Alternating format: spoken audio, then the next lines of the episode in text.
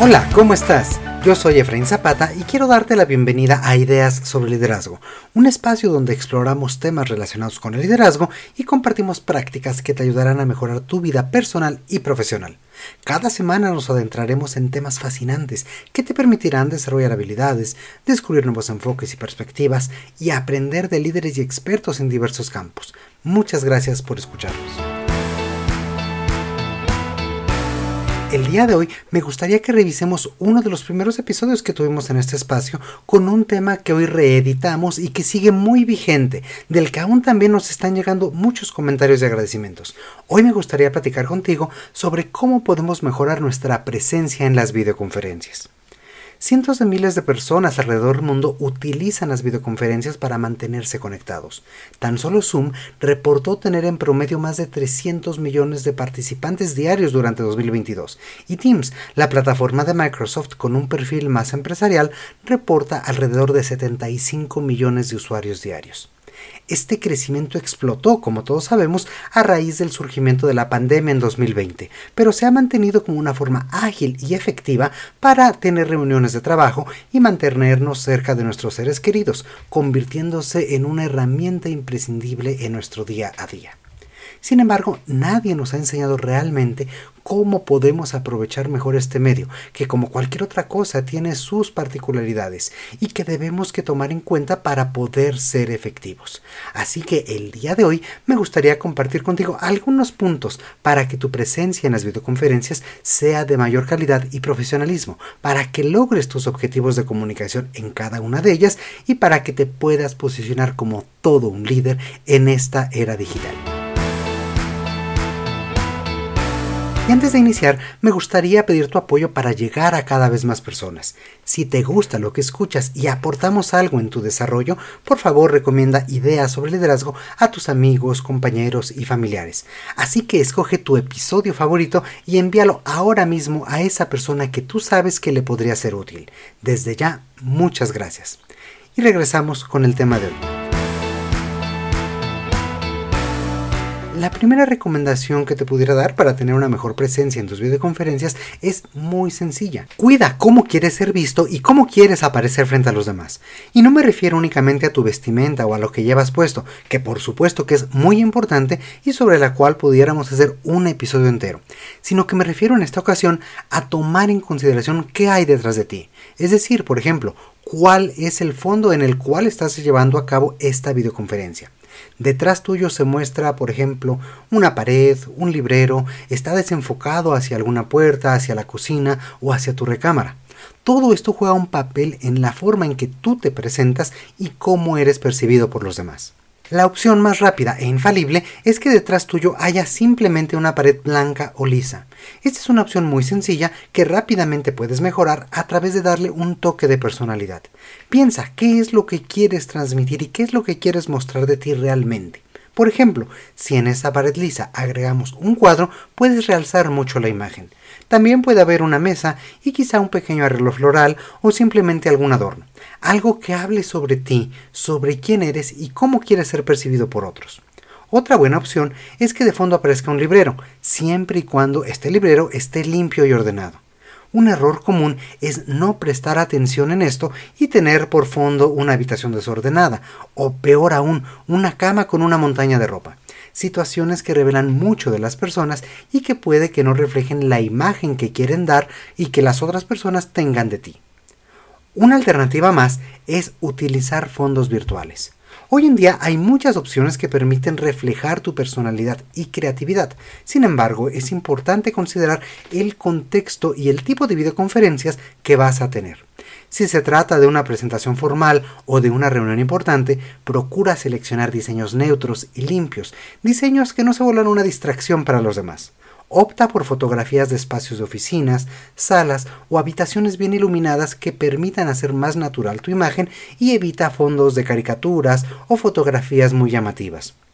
Por otro lado, si se trata de reuniones de trabajo más casuales, por ejemplo con tus colegas o con tu equipo de trabajo, puedes aprovechar opciones más divertidas, como paisajes o animaciones que hablen un poco más sobre ti y tu personalidad.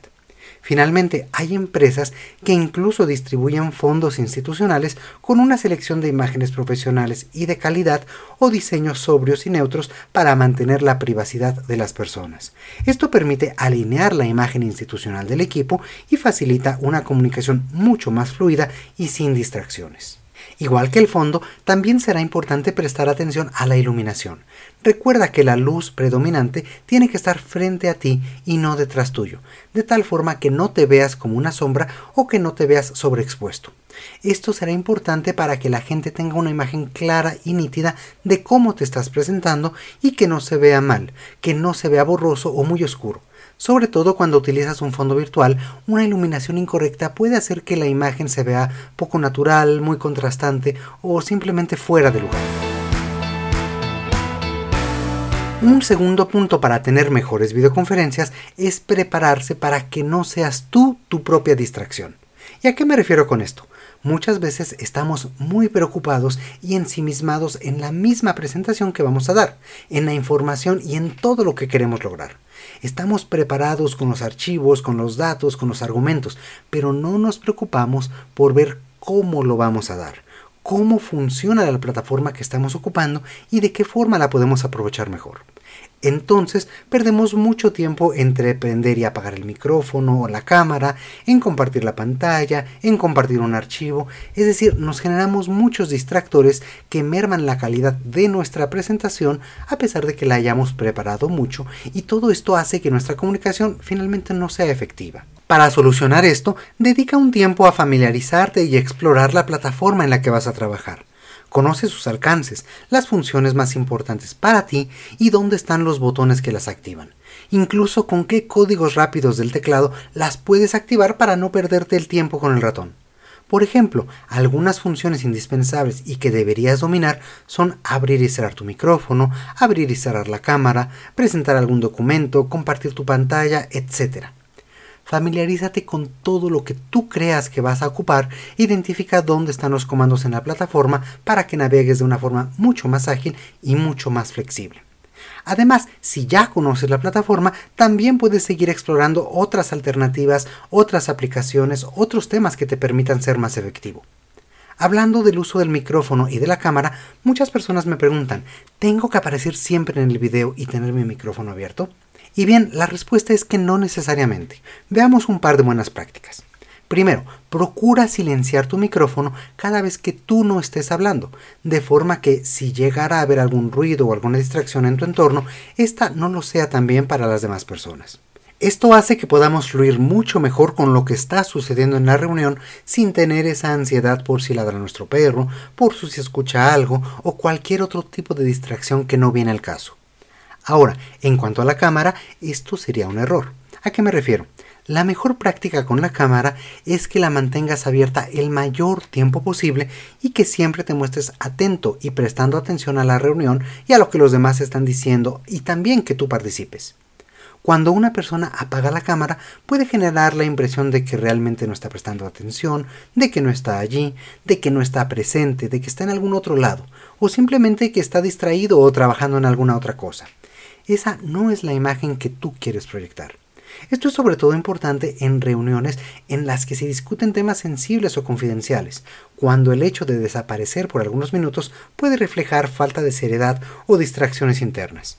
Si durante la reunión por alguna razón sales de cuadro, por ejemplo, se te cae la pluma y vas a recogerla, o vas a servirte un poco de agua o cualquier otra situación, por supuesto puedes apagar momentáneamente la cámara, atender lo que debes atender y regresar lo más pronto posible una vez que ya estés otra vez acomodado. De esta forma vas a evitar distraer, pero recuerda que esto tiene que ser lo menos posible. Prender y apagar la cámara constantemente es otra forma de distraer a los demás. Por otro lado, hay equipos y organizaciones que han adoptado un esquema más bien de llamadas telefónicas virtuales en plataformas que son para videoconferencias.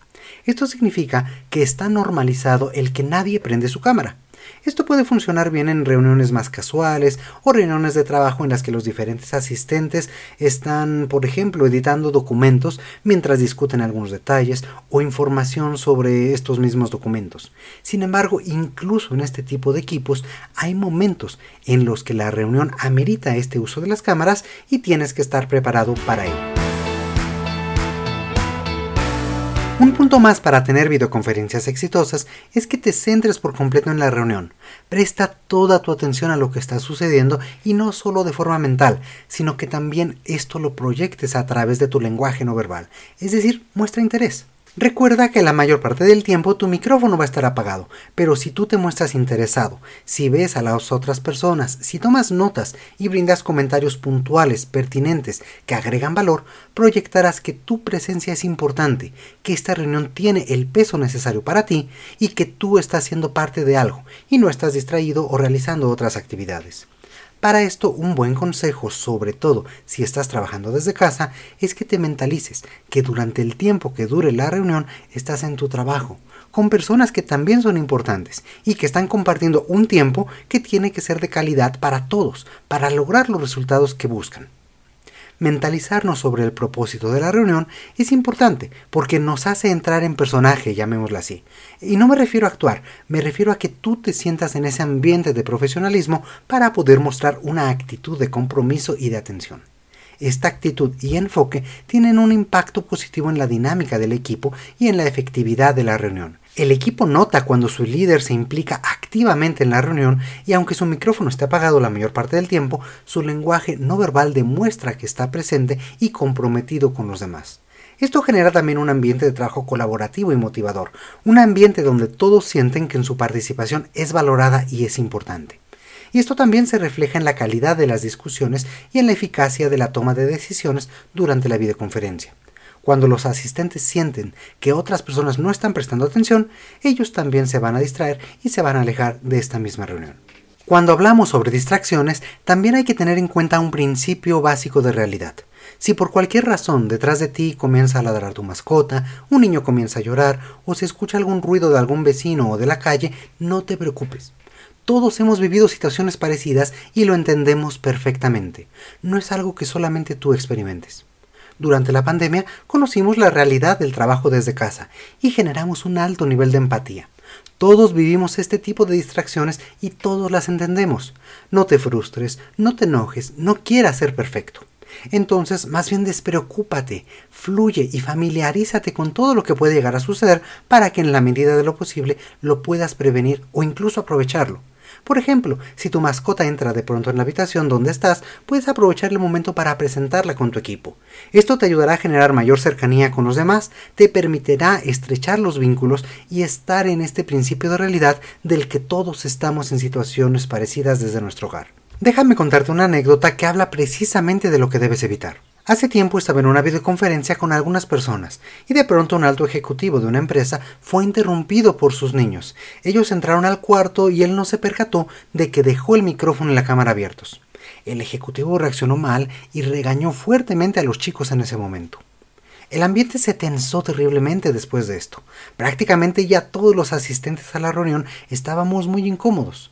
Él pensó que no nos habíamos dado cuenta. Pensó que tenía su micrófono apagado y regresó natural como si nada hubiera generado esta incomodidad y también en cierta medida un alejamiento con los demás. Estoy seguro de que esa no era una imagen que él habría querido proyectar. En momentos como este, más vale aceptarlo con naturalidad y aceptarlo como lo que es, parte de la circunstancia que todos podemos experimentar al tener una videoconferencia. Todos podemos fluir con un error como este. Es más, ni siquiera hablaría de un error. Todos podemos fluir con este tipo de situaciones sin ningún inconveniente, porque sabemos que es lo que todos estamos viviendo. Y aprovecho para recordarte, si tienes anécdotas similares o quieres compartir con nosotros tus propias historias de liderazgo, recuerda que podemos continuar la conversación por correo electrónico. Escríbenos a hola@ideasobreliderazgo.com. Nos encanta recibir tus comentarios, dudas y sugerencias, y todo esto es parte de lo que hace que este gran esfuerzo valga la pena. Muchas gracias. Y pasemos al siguiente punto para tener una reunión o una videoconferencia más efectiva, y este es hacer sentir tu presencia. ¿Y cómo puedes tener una mayor presencia en estas videoconferencias? Pues bien, tú ya tienes dos grandes herramientas. La primera es tu voz y la presencia vocal que tú tienes. Siempre que estamos frente a un micrófono, incluso en el teléfono, nos podemos dar el lujo de hablar un poquito más alto, de aumentar un poco el volumen, sobre todo si tu voz normal es más bien baja. Al hablar con un poco más de volumen, también tendremos mayor claridad y nitidez, y por tanto podremos comunicarnos de forma más efectiva. Desde una perspectiva interna, esto nos ayuda a ganar mayor confianza sobre lo que estamos diciendo, y esto a su vez se refleja en mayor credibilidad. La segunda herramienta que tienes para fortalecer tu presencia es tu mirada, y este es un truco muy interesante. Normalmente estamos acostumbrados a que cuando hablamos frente a frente con alguien más, lo miramos a los ojos. Incluso cuando tenemos alguna audiencia de más personas, procuramos establecer contacto visual con algunos de ellos y si son muchos, recorrer a todo el auditorio con la mirada. Esto es un poco diferente cuando estamos hablando en una videoconferencia. ¿Por qué? Simplemente porque estamos acostumbrados a ver a los otros a los ojos, pero date cuenta de que cuando ves a alguien a los ojos en tu pantalla, no lo estás viendo a los ojos, estás viendo tu pantalla. Entonces, la percepción de las otras personas es que tú estás viendo a otro lado, en este caso, a la pantalla. Esto se da sobre todo en los casos en que tienes dos monitores y en uno tienes la pantalla donde está revisando la información y en el otro tal vez la cámara con la cual estás interactuando con otras personas. Cuando esto sucede, las demás personas no perciben que estás dirigiéndote a ellas y no sienten esa, esa mirada, ese estar hablando hacia ellas como lo harías en una conversación frente a frente. Para lograr este efecto, el pequeño truco es muy sencillo. Mira a la cámara del dispositivo que estés utilizando, ya sea tu computadora, tu teléfono o tu tableta, sobre todo cuando seas tú quien está hablando. Ahora bien, para efectivamente ver a los otros, puedes transitar la mirada entre ver la cámara y ver cuál es la reacción de las personas en tu pantalla. Juega a hacer este cambio entre mirar la pantalla y mirar la cámara para hacerlo cada vez de forma más natural e ir también monitoreando cuál es la reacción de las personas y cómo están tomando la información que les estás compartiendo. Tomando mayor conciencia sobre tu voz y tu mirada, podrás tener una presencia de mayor peso en tus videoconferencias y transmitirás también mayor asertividad y mayor confianza, ayudándote a ser más efectivo. Un último punto que quisiera compartir contigo es que le saques el mayor provecho a la plataforma que utilices. Todas las plataformas para videoconferencias cuentan con una serie impresionante de herramientas, de aplicaciones y de otro tipo de integraciones que podemos utilizar para interactuar y comunicarnos mucho mejor.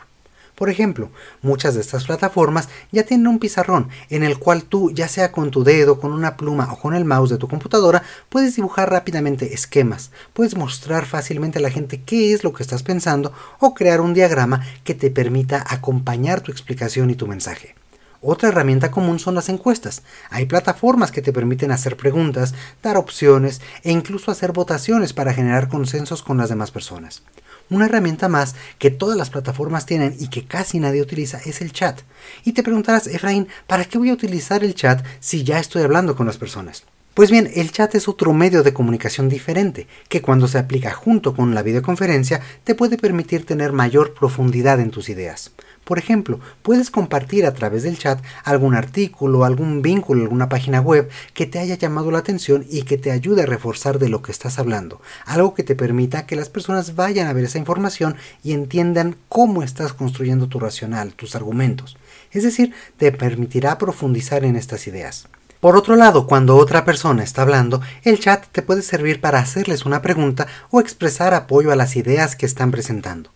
Cuando escribes estoy de acuerdo con esto o me gustaría escuchar más y les compartes una pregunta, las personas pueden comenzar a generar estas respuestas e integrarlas en su propio discurso. Puedes también orientar un poco mejor hacia dónde dirigir la conversación y seguir platicando para poder ser más efectivos y ahorrar mucho tiempo. Así, en vez de esperar a que la persona termine de hablar para después tomar la palabra, hacer la pregunta y esperar la respuesta, puede ser que durante el mismo discurso responda lo que tú estabas pensando. Y si se llega a dar el caso de que la pregunta no, no la revisan a tiempo, pues también te puede servir para recordar esta pregunta y plantearla más adelante cuando haya terminado la idea. Sé curioso y explora las herramientas y aplicaciones que puedes integrar a la plataforma de videollamadas para convertirlas en tus aliadas al momento de presentar tus ideas.